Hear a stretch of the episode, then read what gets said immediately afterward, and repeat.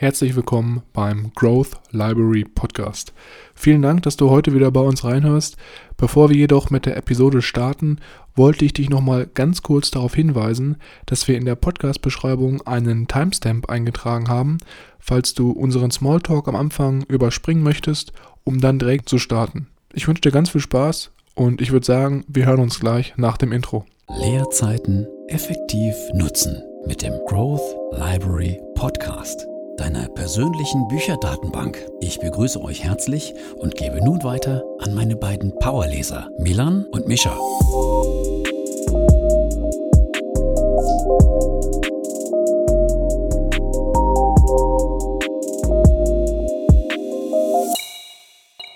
Herzlich willkommen, wie immer, auch nochmal von meiner Seite hier beim Growth Library Podcast.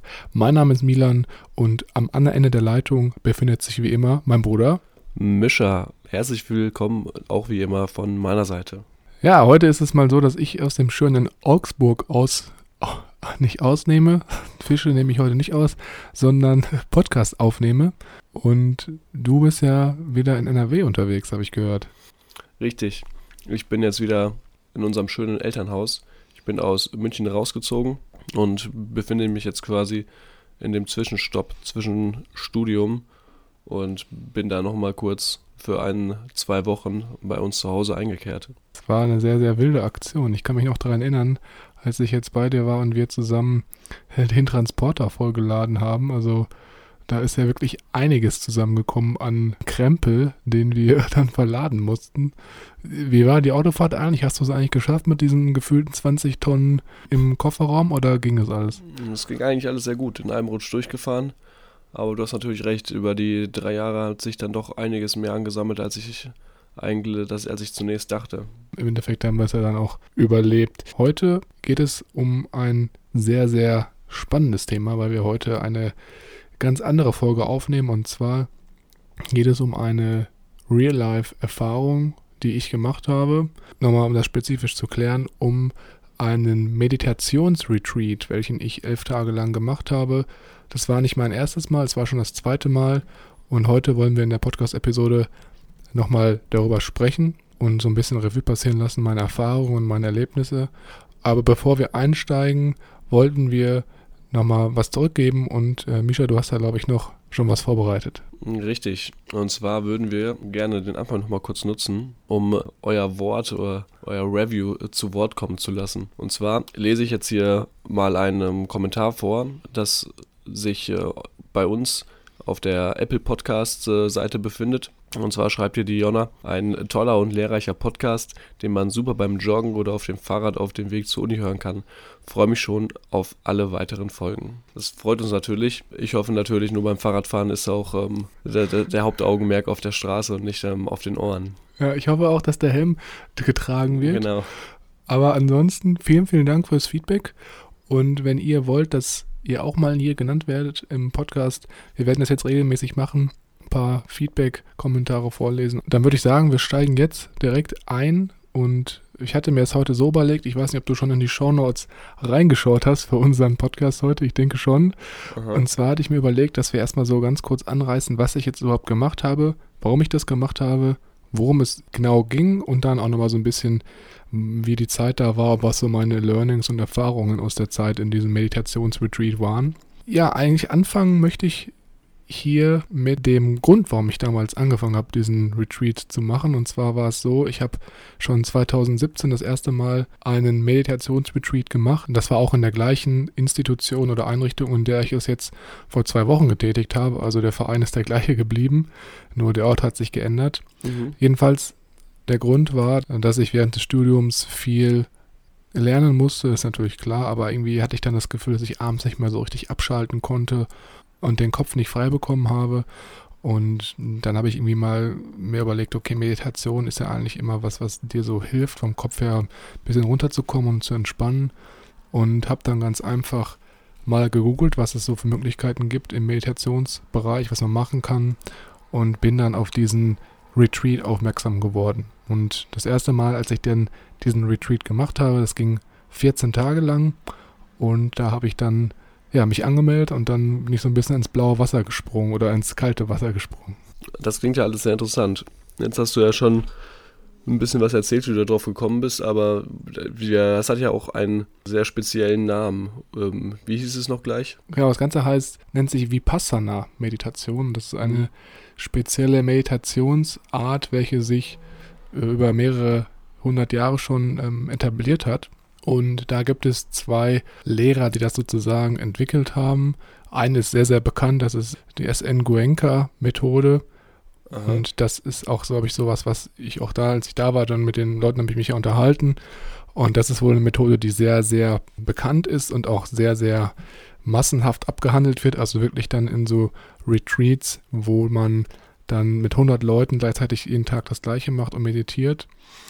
Und das habe ich aber nicht gemacht. Bei mir ging es um eine andere Form der Vipassana-Meditation. Und zwar war das äh, eine Form, die von einem buddhistischen Mönch entwickelt wurde. Okay. Und der Unterschied hier ist eigentlich, dass dieses, was so sehr bekannt ist, diese Meditationsform, da geht es halt nur um Sitzen. Also du sitzt eigentlich nur meditieren, was man natürlich auch eigentlich so mit Meditation verbindet, dass man irgendwo sitzt und dann ja versucht in sich zu kehren oder auf sich zu hören oder seine Stimme zu hören. Mhm.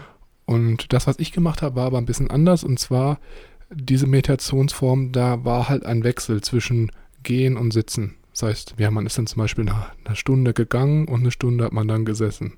Also auch so ein bisschen äh, ein besserer Ausgleich, meiner Meinung nach, weil wenn du immer nur sitzt, ist irgendwann auch so, du kannst vielleicht auch nicht mehr so richtig konzentrieren, weil du halt nicht so dich körperlich äh, betätigst. Und dann sitzt du immer in deinem Sesselchen und läufst um Block.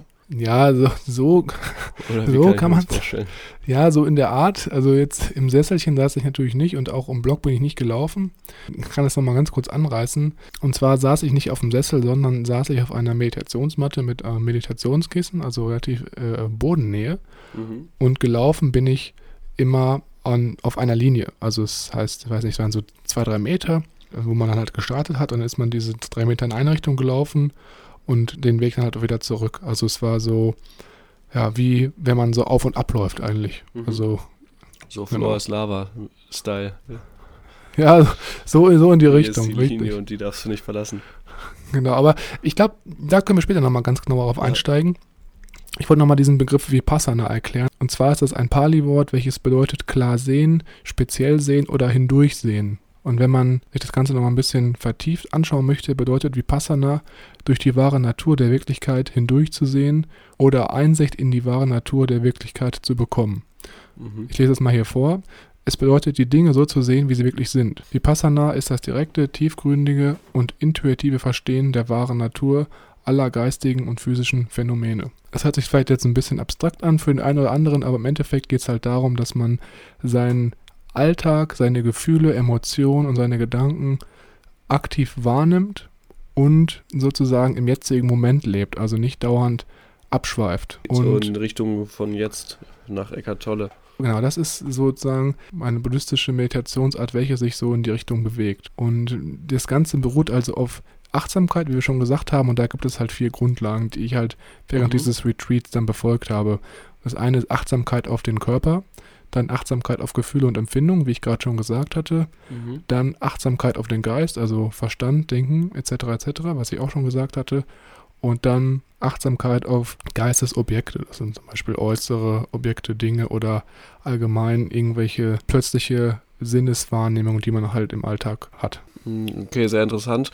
Aber wie kann ich mir jetzt so ein, die Daily Routine bei dir vorstellen? Also, was hast du den Tag über dann da so gemacht? Die ganze Zeit immer nur sitzen und laufen oder wie lief das ab? Die Frage ist natürlich jetzt äh, sehr, sehr breit gefächert. Ich glaube, wir starten einfach mal mit dem Anfang, wie es dann eigentlich so, wie ich mich darauf vorbereitet habe. Also ich habe mich ja dann beworben auf dieses, diesen Retreat oder habe mich dafür angemeldet. Richtig, wie das Assessment Center. Ja, Salesman Center natürlich nicht, aber die Einrichtungen sind natürlich auch ausgebucht. Also das hatte ich auch nicht so erwartet, aber die sind wirklich sehr, sehr nachgefragt. Und okay. man muss da schon so zwei Monate mindestens vorher anfragen und dann gucken, dass man so einen, ja, so einen Platz halt da bekommt. Und da ich halt 2017 schon einmal diesen zweiwöchigen Grundkurs gemacht habe, also das ist immer so, dass man zweiwöchig einen Grundkurs machen möchte, konnte ich dann beim zweiten Mal, als ich da war, musste ich jetzt nicht 14 Tage mindestens da sein, sondern also 11 bis 12 Tage muss man mindestens da sein. Und dann hatte ich jetzt halt für 11 Tage dann diesen Retreat gebucht und bin da hingefahren.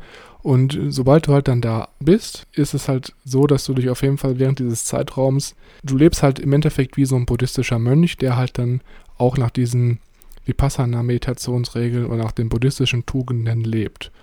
Das sind dann auch dann gibt es acht buddhistische Tugenden, nach denen man sich sozusagen richten muss. Mhm. Zum Beispiel, dass man nicht lügt, dass man nicht stiehlt, nicht tötet, ähm, dass man keine berauschenden Getränke oder Drohungen zu sich nimmt. Ähnlich wie die Und, zehn Gebote. Ja, so in die Art, aber es sind halt nur acht. Aha. Und es gibt, es gibt halt, ja genau, so ungefähr. Es gibt halt auch eine Regel, die ist natürlich jetzt für den einen oder anderen, hört sich am Anfang etwas extrem an. Und zwar ist es so, dass man nicht nach 12 Uhr mittags irgendwas anderes isst oder zu sich nimmt, also in fester Nahrung.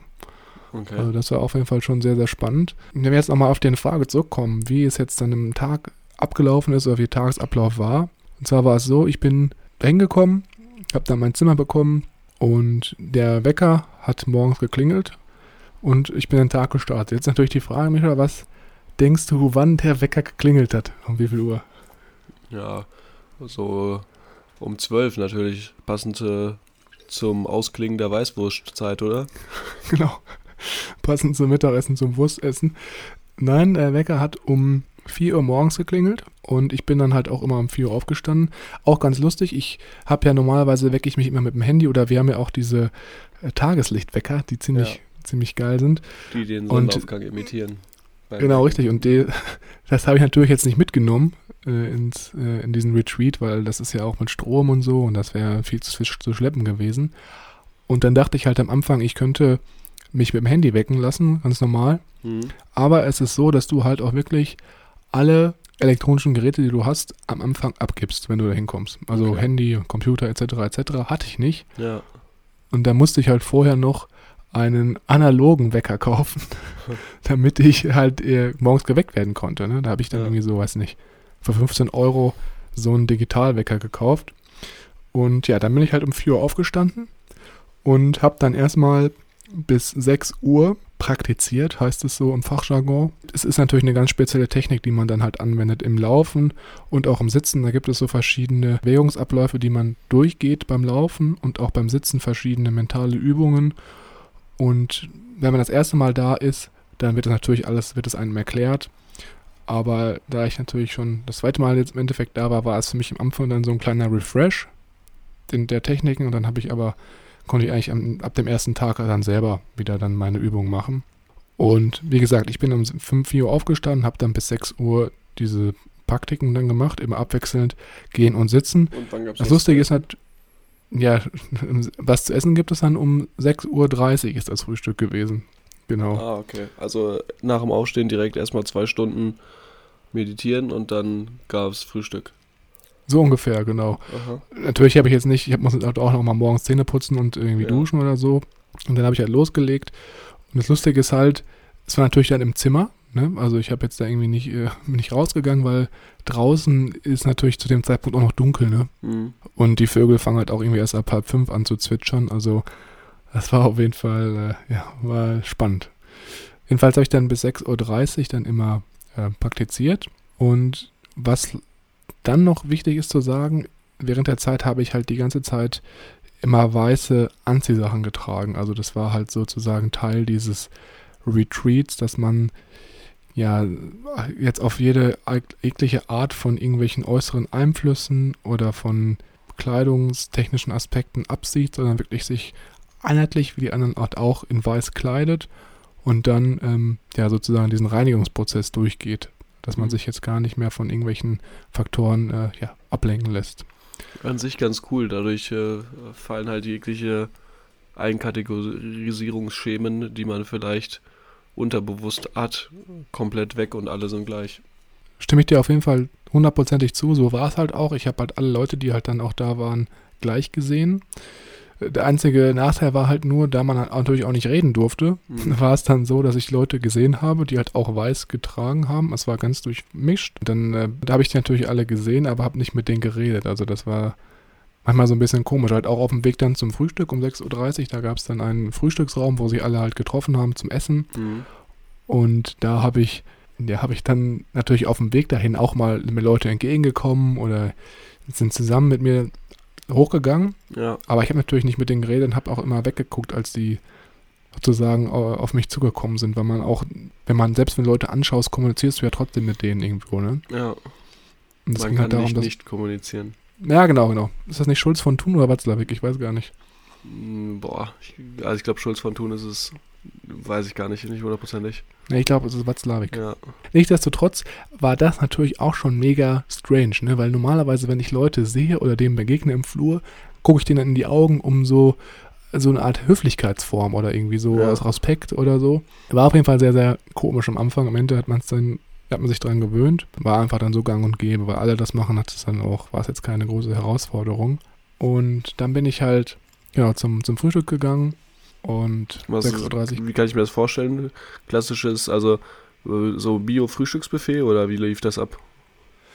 Ja, genau. es Jeden Tag das Buffet. gleiche oder auch ein bisschen Ja. Variation oder was hast du denn da Ja. immer gegessen? Ja, ja. Es geht schon in die richtige Richtung, was du da hier für äh, äh, Vermutungen anstellst. Es war genau so. Es gab jeden Tag immer das Gleiche. Und zwar gab es zwei verschiedene Tische oder Bereiche, in denen man sich dann was nehmen konnte. In dem einen Bereich gab es dann Haferflocken mit Früchten und äh, so- so Sonnenblumenkerne oder Agavendicksaft und solche Sachen. Also konnte man sich so ein Porridge zusammenmixen. Und im anderen Bereich gab es Brote, die man halt dann sich belegen konnte mit Käse und ähm, auch mit, mit Gemüse halt. Und äh, was auch ziemlich nice war, war, dass es da Tahini gab. Ich weiß nicht, ob du Tahini kennst. Das Nee. ist so ein, so ein Sesammus. Also es wird Okay. aus Sesamkörnern. So, so, so Mus. Hummus-mäßig. Ja, so in die Richtung geht's. Auf jeden Fall auch so ein herzhaftes Mus. Das hat man dann, kann man sich auf den Käse machen und so. Es war ziemlich lecker. Mhm. Und natürlich nach dem Frühstück habe ich dann wieder weiter praktiziert, also ganz normal, bis dann um 11 und um 11 Uhr gab es dann Mittagessen, wieder im Speisesaal halt, wo sich alle getroffen haben Mhm. und dann ab 12 Uhr gab es halt dann nichts mehr. Und dann gab es ab 18 Uhr gab es ein, so eine kleine Tasse mit Soja-Pudding, äh, also Okay. Vanille- und Schoko-Soja-Pudding. Und das war es eigentlich. Und im Endeffekt war es dann so, dass man, da gab es auch so eine, so eine Tee, Tee-Ecke, würde ich mal Mhm. sagen, wo man halt 24 Stunden lang dann sich was zu trinken oder Tee kochen konnte. Und das habe ich halt immer genutzt, weil es eigentlich ja, neben dem Essen dann immer ganz lustig war, zwischen den Meditationspausen dann sozusagen da zu der Tee-Ecke zu gehen, um sich dann was zu trinken einzuschenken. Ja. Also dadurch, dass man natürlich auch nicht so viel gegessen hat, oder im Vergleich zu dem, zu den normalen Alltag, habe ich halt, zu meinem normalen Alltag habe ich halt sehr, sehr wenig gegessen, hat man sich natürlich auch wesentlich mehr auf die Mahlzeiten gefreut. Also ich habe das wesentlich mehr wertgeschätzt und wesentlich mehr genossen. Aber war es trotzdem so, dass du mit hungrigem Magen dann schlafen gegangen bist oder hattest du dich dann daran gewöhnt? Ja, also am Anfang schon. Also ich glaube, die ersten zwei Nächte war es schon so, ja, Gewohnheitssache, Mhm. weil man so eine Magenknurren hatte, aber dann nach der Zeit hat man sich dran gewöhnt. Und ich glaube, der Körper muss sich einfach da so ein bisschen ja, einpendeln und anpassen. Also das ist einfach ein ganz normaler Prozess. Und ja, ich hatte natürlich morgens hatte ich auch immer mega Hunger, ne? Also es war jetzt auch nicht so, dass ich dann um 4 Uhr ohne Hunger aufgestanden bin. Das war natürlich auch Gewohnheitssache. Mhm. Aber mit der Zeit habe ich dann so gelernt, dass dieses Hungergefühl halt manchmal aufkommt, dann ist es da, dann vergeht es wieder. Also es ist halt immer so ein, so ein Wechselspiel. Okay. Aber es war auch alles äh, vegetarisch, ne? Genau, richtig. Also es, alles fleischlos. Genau, also das einzige tierische, was es halt zu essen gab, war halt morgens der Käse auf dem Brot, das war halt Milch. Aha. Aber sonst alles ohne Fleisch und ohne, ja. Also Ja. nichts, für, nichts für Fleischliebhaber. Nee, also wenn du jetzt jeden Tag irgendwie ein richtiges Fleischgericht brauchst, dann bist du da auf jeden Fall in Fehl der am falschen Platz. Adresse. genau, Okay. Fehl am Platz. Naja, nicht schlecht. Und dann äh, war es tatsächlich immer sitzen, meditieren, aufstehen, den Strich langlaufen, meditieren und wieder sitzen. Nichts anderes. Mhm. Oder durftest du dann vielleicht auch mal eine halbe Stunde am Tag, weiß ich nicht, an dein Handy oder ein Buch lesen oder sowas? Äh, ja, das ist natürlich eine interessante Frage. Da das mit dem Buchlesen habe ich mir am Anfang auch so die, die Frage gestellt, ob das erlaubt ist. Aber es ist wirklich so, dass du dich komplett von allen äußeren ja, Meinungen oder Gedanken oder Einflüssen halt abschirmst. Also kein Handy, kein Lesen, kein keine Singen, Zeitung jeden Morgen. Keine Zeitung, keine, keine Musik hören. Oh Mann. Ja, genau, Corona-Updates. Nee, alles das hast du alles nicht. Und Handy sowieso nicht, weil du halt wirklich mhm. für die elf Tage das Handy vorher abgibst und das halt auch dann erst nach den elf Tagen wieder bekommst. Mhm. Und das war für manche wahrscheinlich auch nicht so einfach, aber es geht auf jeden Fall. Und es ist halt auch so, das habe ich vergessen zu sagen, dass du einmal am Tag dann einen Report hast, nennt sich das. Das ist okay. dann sozusagen ein Gespräch mit einem, mit der Lehrerin, die halt dir dann so die Praktiken beibringt. Und mit der sprichst du dann halt darüber, was du halt am Tag davor erlebt hast, wie es dir ging, was deine Gedanken waren. Und es war halt so, dass du halt jeden Tag immer eine neue Aufgabe bekommst. Also du machst im Prinzip jeden Tag diese, diese Praktik, diese Meditationspraktik, diese Vipassana-Meditation. Okay. Und hast natürlich auch so einen, so einen Digitaltimer. Das habe ich, glaube ich, noch gar nicht gesagt. Hat, jeder hat so einen kleinen Digitaltimer, so eine digitale Eieruhr. Okay. Und damit stoppst du halt dann die Zeit. Und das heißt am Anfang. Also ich stoppe damit die Zeit, wenn ich, äh, wann ich jetzt wieder äh, weiterlaufen muss und wann ich wie, mich wieder hinsetzen darf zu meditieren. Ja, ja genau, so das? ungefähr. Ja, genau, genau das ist es. Okay. Und zwar ist es so, es ist natürlich für einen blutigen Anfänger nicht möglich, von Anfang an direkt eine Stunde im Schneidersitz zu sitzen. Was für mich auch bis ans Ende nicht möglich war, Aha. weil das natürlich auch krasse Schmerzen nach der Zeit sind. Ne? Wenn du da überlegst, so in der Leistengegend oder in den Kniegelenken, ja. das muss man auch erstmal, muss man sich erstmal so ähm, einsetzen, sag ich mal. Und es ist halt so, am Anfang fängt man dann halt irgendwie an mit, keine Ahnung, 10 Minuten, 10 Minuten gehen, 10 Minuten sitzen und im Laufe der Zeit steigert sich das halt dann. Dann machst du irgendwie nächsten Tag 15 Minuten, dann 20 Minuten, dann halbe Stunde, 40 Minuten, 50 Minuten, irgendwann dann bis zu einer Stunde. Aber eine Stunde ist das Maximum. Und dann ist es halt so, genau wie du schon sagtest, du stellst halt deinen Timer, sitzt, äh, gehst dann, je nachdem, wie du äh, halt fortgeschritten bist, eine halbe Stunde und dann sitzt du eine halbe Stunde. Und wer gibt mir die Zeit vor? Deine Coachin, Mentorin da, mit der du dich einmal am Tag austauscht? Genau, der Lehrer, der gibt dir halt okay. die Zeit vor. Und es ist natürlich auch so gewesen, man muss sich es halt so vorstellen, diese Einrichtung, wo ich war, ist jetzt nicht mitten in der Innenstadt oder so. Also es ist ja. halt wirklich mega abgelegen gewesen. Also so ein schöner, schöner Hof, der halt umgebaut war zu diesem Meditationszentrum halt. Und drumherum, ich würde sagen, 10 bis 20 Kilometer in alle Richtungen, Himmelsrichtung war halt nichts. Es war halt mitten in Feldern und du hast halt um dich herum halt auch nur die Natur gehört. Da sind halt am Tag, vielleicht ist da ein Auto vorbeigefahren, maximal. Mhm. Und dadurch, dass sie halt auch so einen riesigen Garten hatten, konntest du auch draußen dann äh, praktizieren, wie man ja im Fachjargon sagt. Und das war natürlich dann so ein bisschen abwechslungsreicher. Also das heißt jetzt nicht, dass man immer nur im Zimmer sein musste, sondern beim guten Wetter konnte man dann auch rausgehen. Ich hatte zum Glück ein Zimmer, was direkt an einem Garten gelegen war. Das heißt, ich konnte dann die Tür aufmachen, die Sonne ein bisschen reinscheinen lassen, habe auch direkt das Vogelzwitschern gehört und so. Es war ziemlich, ziemlich cool, weil nachmittags dann die Sonne, wenn die wirklich rauskam, war auch ziemlich, ja, ziemlich heiß. Also es war dann nicht mehr so schön, dann da eine Stunde in der prallen Sonne zu sitzen. Wie lief das dann ab? Hattet ihr, da hast du dann deine Zeit selber einteil, eingeteilt oder gab es dann, weiß nicht, habt ihr euch um um 4.30 Uhr getroffen und dann habt ihr alle zusammen meditiert. Oder also war das wirklich komplett selbstverantwortlich? Ja, also es ist, es ist halt so, es gibt äh, auch dann Meditationshalle, also in dem Gebäude selber, wo man halt dann mit einem kleinen Altar, so einem buddhistischen Altar, den man halt auch in der Halle hat. Mhm. Und dann sind natürlich auch manchmal andere Leute in der Halle gewesen. Du hättest theoretisch auch die ganze Zeit in dieser Halle dann sein können mit anderen Leuten zusammen. Aber es ist halt so, dass du halt mit denen nicht sprichst. Ne? Du sitzt, du bist halt nur physisch dann nah die, zu diesen Leuten, aber du sprichst halt mit keinem. Und diese Einteilung, wie du schon gesagt hast, das ist alles komplett selbst. Also du hättest theoretisch, hättest du jetzt auch ähm, ja, länger Pause machen können oder die Zeit anders einstellen können, wie du möchtest. Aber es geht ja auch im Endeffekt darum, dass du selber was über dich lernst und dass du dich weiterentwickelst. Und deswegen habe ich das persönlich auch sehr, sehr ernst genommen und habe auch genau dann immer das befolgt, was mir die Lehrerin halt dann gesagt hat. Und am Ende war es dann halt, wie gesagt, so, dass ich dann immer eine Stunde lang auf und ab gegangen bin.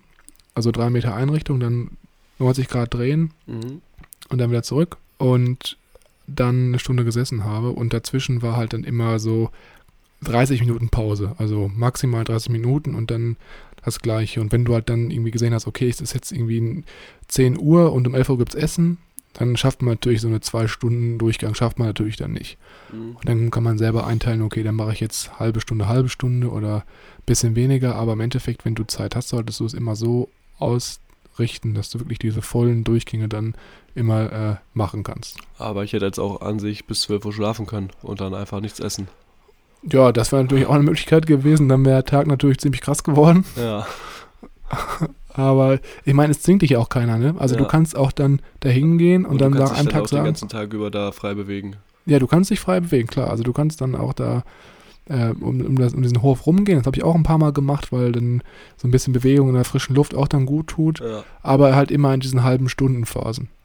Und es war halt dann auch so, ich, das war dieses Mal auch so, beim ersten Mal, als ich da war, war es auch so, dass halt immer auch Leute mit dir da sind, die da hinkommen die halt dann merken, okay, das alles ist ein bisschen zu krass für mich. Ich kann jetzt nicht so komplett auf Null schalten, ich komme nicht so mit mir selber alleine klar. Ich meine, das ist ja auch eine Herausforderung, mit sich selber dann wirklich so zu, zu sein und sich selber mit seinen Gedanken und Emotionen so krass auseinanderzusetzen. Ja. Ähm, und dann hast du halt Leute auch dabei, die halt dann abbrechen, ne? die dann halt nach zwei Tagen sagen, nee, mir ist es zu krass oder ich habe keine Lust mehr darauf, mir ist es zu langweilig. Oder halt auch dann so hinterfragen, ja, bringt mir das überhaupt was? Ist das nicht einfach totaler Blödsinn? Und mhm. dann nach Hause fahren. Ne? Also gibt es natürlich auch, aber diese Gedanken hatte ich natürlich auch am Anfang, weil das halt immer das so ein bisschen Gewohnheitssache. Aber ich hatte dann irgendwie dann, mein Ehrgeiz war dann zu groß. Ich meine, da habe mir dann so gedacht, jetzt bist du extra hingefahren, hast alles vorbereitet und äh, dann ziehst du es jetzt auch durch. Was war in der Zeit das Schwierigste für dich? Was war die größte ja, Herausforderung? Boah, ich glaube, das Schwierigste war wirklich, dass ich dann da wirklich, ja, komplett so mit mir alleine sein musste weil du ja um dich herum normalerweise im Alltag immer Leute hast, mit denen du reden kannst. Du bist jederzeit erreichbar über dein Handy. Und wenn du es halt dann einmal so komplett nicht hast und wirklich so nur du alleine bist und du wirklich nur einmal am Tag dann mit den Leuten oder mit deiner Lehrerin sprichst, ist schon, schon schwierig. Man muss dazu sagen, man hat einmal am Tag dann eine Stunde lang so eine Art Arbeitsmeditation heißt das, dass man halt irgendwie in der Küche hilft beim Abtrocknen oder im Garten irgendwas macht oder putzt oder so. Aber ansonsten bist du halt wirklich dann nur mit dir. Und das war äh, ist schon eine Gewohnheitssache, auf jeden Fall. Also da muss man am Anfang dann so die Emotionen, die negativen Zweifel runterschlucken und dann einfach durchziehen. Also Augen zu und durch war die Lösung für die Situation oder hast du dich noch irgendwie anders die Situation meistern können? Das gesamte Ziel von diesem Meditationskurs ist ja, dass man sozusagen lernt, aktiv zu sehen, wie sich die Gefühle oder Emotionen halt, wie die aufkommen im Körper und wie man sozusagen das wahrnimmt und seine Gedanken auch. Und in dem Moment, wo ich halt dann gemerkt habe, mein Körper oder mein Kopf oder mein Verstand eher, mein Verstand fängt an, an der Situation zu zweifeln oder hat irgendwie vor, mich jetzt irgendwie hier rauszuholen, habe ich das direkt dann sozusagen als Zweifel anerkannt und habe dann gesagt, nee, das sind einfach nur in meinem Kopf dieser Zweifel, das ist hier eigentlich, bringt mich da schon sehr, sehr weiter als äh, Persönlichkeit, als Mensch und habe dann versucht, das auszublenden und dann diesen Gedankengang äh, sozusagen abzuschalten, wenn man es mal äh, ein bisschen bildhafter ausdrückt, ja. Okay. Ja, also jetzt vielleicht ein bisschen abstrakt, aber im Endeffekt, ja, durchhalten und einfach machen. Einfach nicht so viel denken. Das ist, glaube ich, so die Devise, die ich angewandt habe, ja. Vor allem nicht so viel denken ist ja in den ganzen elf Tagen dann eigentlich das Motto, oder? Richtig, ja. Also das ist halt so, du bist halt dann diese elf Tage da und versuchst halt dauerhaft immer egal was, was du machst, immer in dem jetzigen Moment zu sein. Mhm. Und jetzt nicht immer so die Zukunft oder Vergangenheit zu denken, sondern immer äh, zu überlegen, was mache ich gerade und dann dir das auch so, sozusagen benennst. Als wenn du irgendwo äh, die Hände spülst oder abtrocknest, dass du immer dann, dann sozusagen versuchst, dich mit den Gedanken komplett auf dieses, diese Aktivität zu fokussieren. Okay, und als Fazit, was nimmst du jetzt aus den elf Tagen mit? Was war jetzt anders als ähm, das Mal davor? Das ist eine sehr, sehr spannende Frage. Ich hatte am Anfang halt gedacht, dass nach diesem ersten Mal, als ich da war, jetzt im Jahr 2017, mhm. dass jetzt eigentlich nicht mehr viel Neues dazukommen kann, dass ich jetzt eigentlich alles schon so erlebt habe, grob gesagt. Aber es war diesmal so, dass ich noch viel, viel mehr über mich selber gelernt habe. Also während der ganzen Zeit da, dadurch, dass du halt wirklich nur auf dich fokussiert bist und nur auf deine Gedanken, Emotionen etc. fokussiert bist, ja. merkst du halt viel mehr, wie diese Emotionen halt aufkommen. Also du lässt dich halt nicht mehr so, so krass von deinen Emotionen leiten. Weil im Endeffekt ist das halt auch eigentlich nur so ein, chemisch, ein chemischer Prozess im Kopf, der halt abläuft. Und ganz viele Menschen reagieren halt einfach nur stumpf auf das, was sie sozusagen fühlen. Also Trauer, Wut, Zweifel.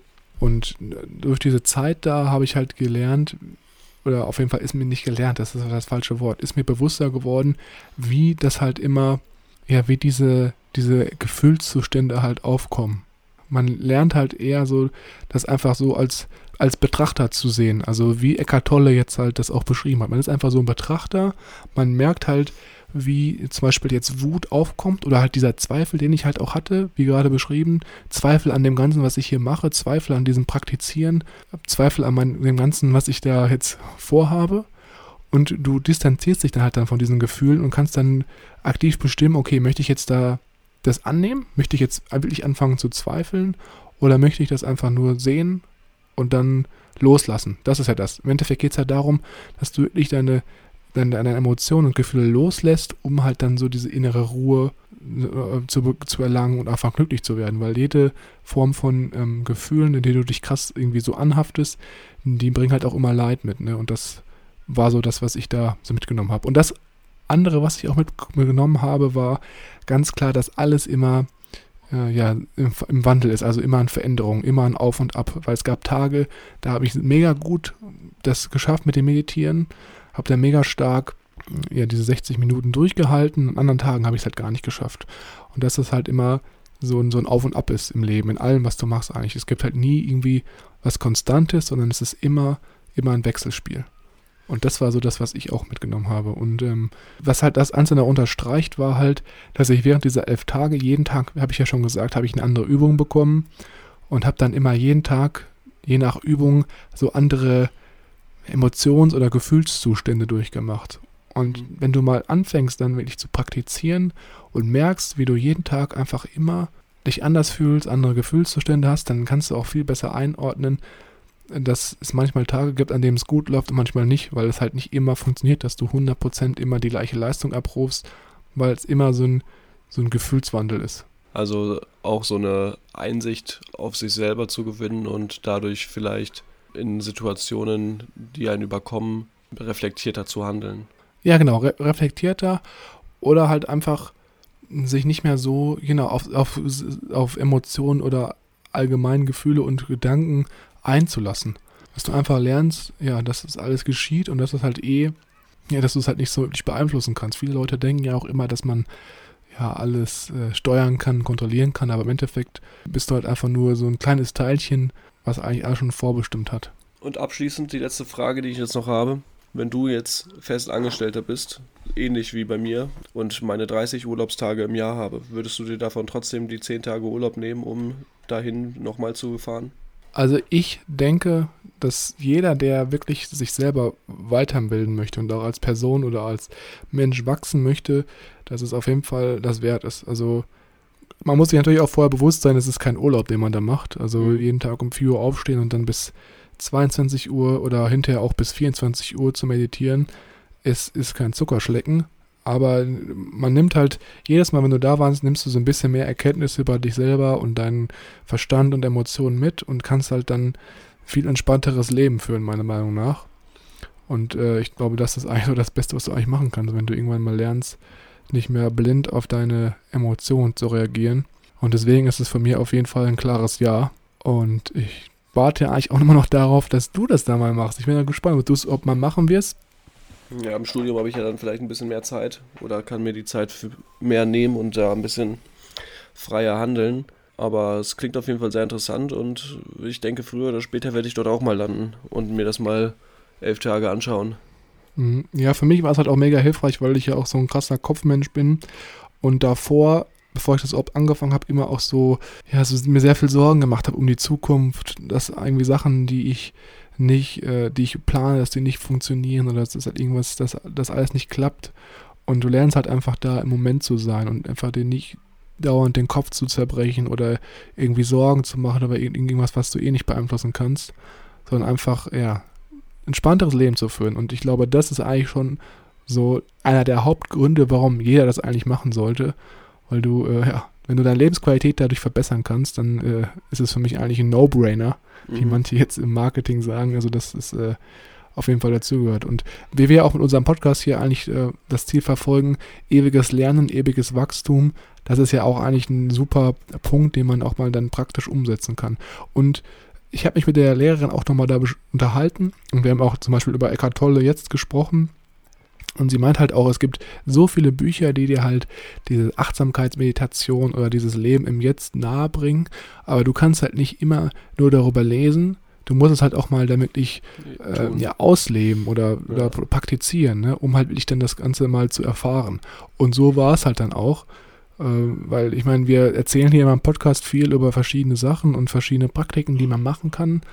Aber das war jetzt auch mal so ein Beispiel, dass wir halt auch versuchen, das dann wirklich in die Tat umzusetzen ja. und auch äh, ja, das versuchen anzuwenden, damit wir einfach mal uns selber auch als Mensch äh, weiterentwickeln können. Mhm. Und ich, ich, sorry, letztes Wort, ich denke auf jeden Fall, dass das, was ich da gemacht habe, mich als Menschen wesentlich mehr nach vorne bringt, als jetzt irgendwie dauerhaft immer nur zu lesen, weil man auch an die Praxis äh, kommen muss. Das ist ein sehr, sehr schöner Abschluss und da würde ich nur noch hinzufügen, dass man das ganze Wissen, das man vielleicht auch in Büchern oder sonst wo findet, natürlich einem erst was bringt, wenn man auch ähm, es bewusst einsetzt und es anwendet. Genau, richtig. Das ist sowieso der Fall. Ne? Also äh, Umsatz kommt von Umsätzen, ne? hätten wir aus dem Finanztechnischen gesehen. das nee, aber, ich noch gar nicht. Ja, doch. Und im Endeffekt anwenden muss man halt sowieso immer alles. Man kann nicht immer nur alles lesen. Wenn man wirklich ja. was lernen möchte im Bereich, sollte man das tun. Und wenn ihr jetzt noch spezielle Fragen habt zu diesem ganzen Retreat-Thema, dann könnt ihr uns natürlich immer jederzeit auf Instagram schreiben. Und wenn jemand wirklich ernsthaft Interesse hat, das auch nochmal durchzumachen, was ich da jetzt die elf Tage gemacht habe, also diesen Retreat, der kann uns gerne schreiben. Ich kann da gerne mal den Verein, bei welchem ich da war, dann weiterempfehlen, aber wir haben uns darauf geeinigt, dass wir es nicht so öffentlich hier im Podcast machen. Also wer Interesse hat, der ist immer herzlich willkommen, uns eine Nachricht zu schreiben auf Instagram unter growthlibrary.official oder auch gerne per persönliches Kontaktformular auf unserer Webseite www.growth-library.de. Vielen Dank, dass du uns äh, auf die Reise mitgenommen hast und uns die persönlichen Einblicke ge gegeben hast, Milan. Ja, gerne. Ich weiß ja, ich habe ja immer Lust, mit dir über solche Sachen zu, mhm. zu, zu plaudern. Und wenn euch die Folge gefallen hat, dann ist natürlich auch immer sehr, sehr gut, wenn wir das wissen. Dann können wir uns auch nochmal darauf einstellen, dass wir vielleicht demnächst nochmal öfter solche Freestyle- oder freien Gesprächs-Podcast-Episoden aufnehmen. Und ansonsten freuen wir uns natürlich auch immer über eine Bewertung unseres Podcasts auf Apple Podcasts. Da könnt ihr uns einfach unten die Sternebewertung ausfüllen und vielleicht nehmen wir euch dann im nächsten Podcast in der Review am Anfang. Super, dann äh, wünsche ich euch noch eine restlich schöne Woche und wir hören uns in der kommenden Woche. Ja, dann hören wir uns am nächsten Mal wieder und dann geht es natürlich wie gewohnt weiter mit einer ganz klassischen Buchbesprechung. Und bin gespannt, äh, ja, was wir dann wieder auf dem Tisch haben. Mhm. Denke nach und werde reich ist ja jetzt durch. Mal sehen, was dann kommt. Es bleibt spannend. Bis dahin, ciao. Tschüss.